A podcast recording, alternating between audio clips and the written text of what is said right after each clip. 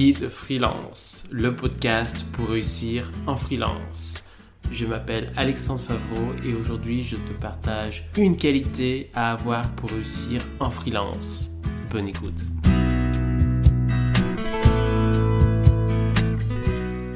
Une des qualités importantes pour réussir en freelance, c'est être déterminé. Il y aura quatre parties dans cet épisode. Première partie, la définition. Seconde partie, pourquoi il est important d'être déterminé. Troisième partie, comment être plus déterminé. Et dernière partie, un petit exercice. Première partie, la définition. Être déterminé, c'est avoir une grosse volonté d'arriver à un but défini. Cela permet de continuer à rester motivé malgré les obstacles, malgré les échecs, malgré les imprévus, les erreurs, la non-réalisation des objectifs, etc. Seconde partie, pourquoi il est important de rester déterminé. Un entrepreneur se doit d'être déterminé car tout ne se passera pas comme prévu et qu'il faut continuer et éviter de se démotiver. Un freelance va forcément avoir des échecs. Cela peut être moins de clients, un gros client qui arrête, plus de difficultés à, trouver des clients pendant une période, des problèmes d'impayés, des problèmes de retard de paiement, des problèmes juridiques, des problèmes de maladie, des problèmes de fatigue, des problèmes de trésorerie, des problèmes personnels, une baisse de motivation, le stress, euh, etc. Une personne pas assez déterminée va vite se démotiver et risque d'arrêter d'être freelance. Ou aura des résultats moindres. Un freelance va forcément avoir des échecs. Un freelance qui n'a pas communiqué d'échecs est un freelance qui n'a jamais tenté quoi que ce soit. Ce qui n'est pas bon non plus. Le fait qu'il soit déterminé fera qu'il va continuer à être freelance malgré ses échecs, alors qu'une personne non déterminée ou pas assez déterminée risque d'abandonner et de trouver une activité salariée assez rapidement.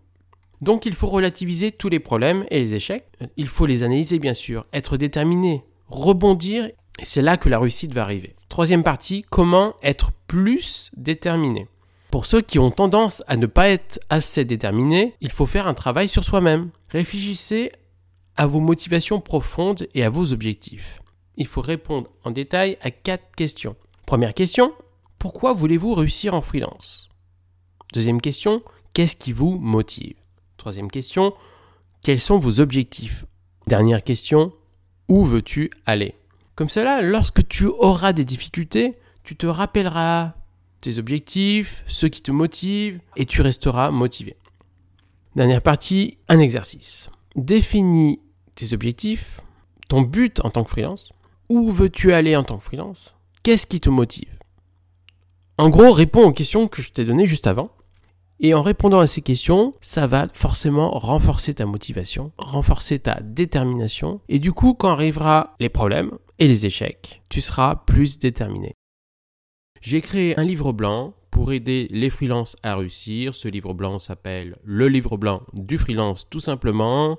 Il fait 44 pages et il donne plein d'informations pour vous aider à mieux vivre votre vie de freelance, avoir un meilleur chiffre d'affaires, mieux prospecter, mieux gérer l'administratif. Notamment dans ce livre blanc, il y a des informations sur comment trouver des clients, comment développer son chiffre d'affaires, comment améliorer sa vie de freelance, comment faire un business plan, les différents statuts de freelance, les différents métiers qu'on peut faire en freelance, les avantages et les inconvénients d'être freelance, comment devenir freelance, comment réduire son risque d'échec quand on est freelance, comment cumuler le freelancing et le chômage, toutes les plateformes de freelance qui existent, comment faire un bon devis, comment faire une bonne facture en freelance, quelles sont les charges en freelance et comment gérer la TVA en freelance. Donc comme vous pouvez le voir, il y a énormément d'informations.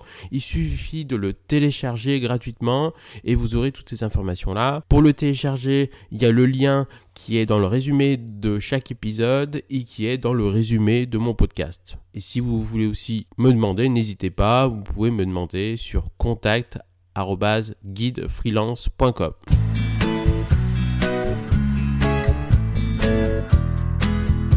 Merci d'avoir écouté cet épisode et n'hésite pas à écouter les prochains épisodes. À bientôt.